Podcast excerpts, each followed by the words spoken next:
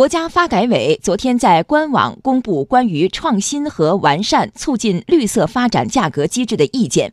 聚焦污水处理、垃圾处理、节水、节能环保四个方面，对相关收费政策和价格机制作出调整。调整措施中，一半以上都属于政策创新，比如建立企业污水排放差别化收费机制，完善城镇生活垃圾分类和减量化激励机制。以及推动环保产业发展的电价支持政策等，这些措施预计将深刻影响企业生产方式和百姓生活方式。央广经济之声记者吕红桥报道。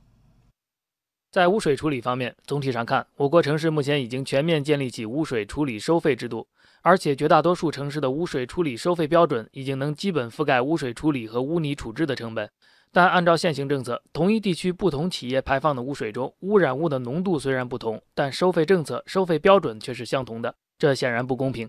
国家发改委价格司副司长牛宇斌说：“对此，意见针对性地提出建立企业污水排放差别化收费机制，鼓励地方根据企业排放污水中主要的污染物的种类、浓度、环保信用的评级这些情况呢，进行差别化的收费政策。”就是实行高污染高收费、低污染低收费，促进企业能够进行预处理，从源头上减少污染物排放。意见的另一项举措是推动污水处理向乡镇、农村推广。目前这些地方污水处理设施建设相对滞后，不利于人居环境治理。意见提出，在已经建成污水集中处理设施的农村地区，要探索建立农户付费制度。在固体废物处理方面，垃圾分类是多年来的一大难题。虽然各地做了大量工作，但效果并不明显。国家发改委价格司副司长周办学说，意见这次专门提出完善城镇生活垃圾分类和减量化激励收费机制，对配套设施完备、已经具备条件的用户推行垃圾计量收费，并实行分类垃圾与混合垃圾差别化收费等政策。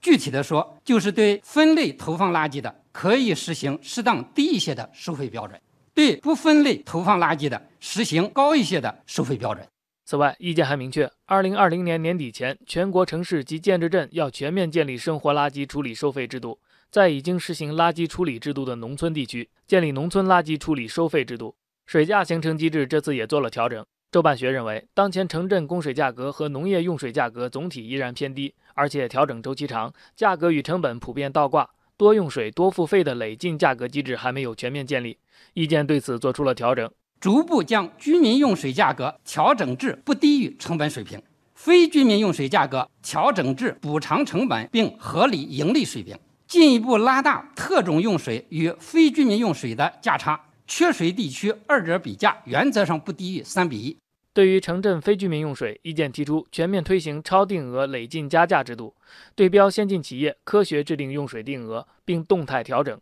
特别是对高能耗、高污染、产能过剩行业实行更高的价格标准。在用电方面，相关政策集中在非居民用电领域。目前，我国对铁合金、电石、烧碱等七个高耗能行业实行差别电价，对限制类、淘汰类的企业用电实行加价。对电解铝、水泥、钢铁三个行业实行阶梯电价，也就是说，能耗越高，电价越高。意见这一次进一步提出，对高耗能行业实行更严格的差别化电价政策，授权地方在落实现有政策的基础上，根据自身的需要，扩大差别电价和阶梯电价的行业范围。此外，国家发改委价格司司长岳修虎说，意见也进一步加大了峰谷电价政策执行力度，让地方结合自己的实际，可以扩大峰谷电价政策的执行范围。可以呢，自己确定和动态的调整时段，就是究竟在什么时候是峰，什么时候是谷，可以由各地呢根据自己的情况来确定，允许他们呢拉大高峰和低谷时段电价的价差。就这样子的话呢，这个政策的执行的力度啊会进一步的加大。关于创新和完善促进绿色发展价格机制的意见明确提出。要加快建立健全、能够充分反映市场供求和资源稀缺程度、体现生态价值和环境损害成本的资源环境价格机制，完善有利于促进绿色发展的价格政策，将生态环境成本纳入经济运行成本，撬动更多社会资本进入生态环境保护领域。意见还提出了两个时间节点的目标：一是到二零二零年基本形成有利于绿色发展的价格机制和价格政策体系；二是到二零二五年建立起比较完善的绿色发展价格机制。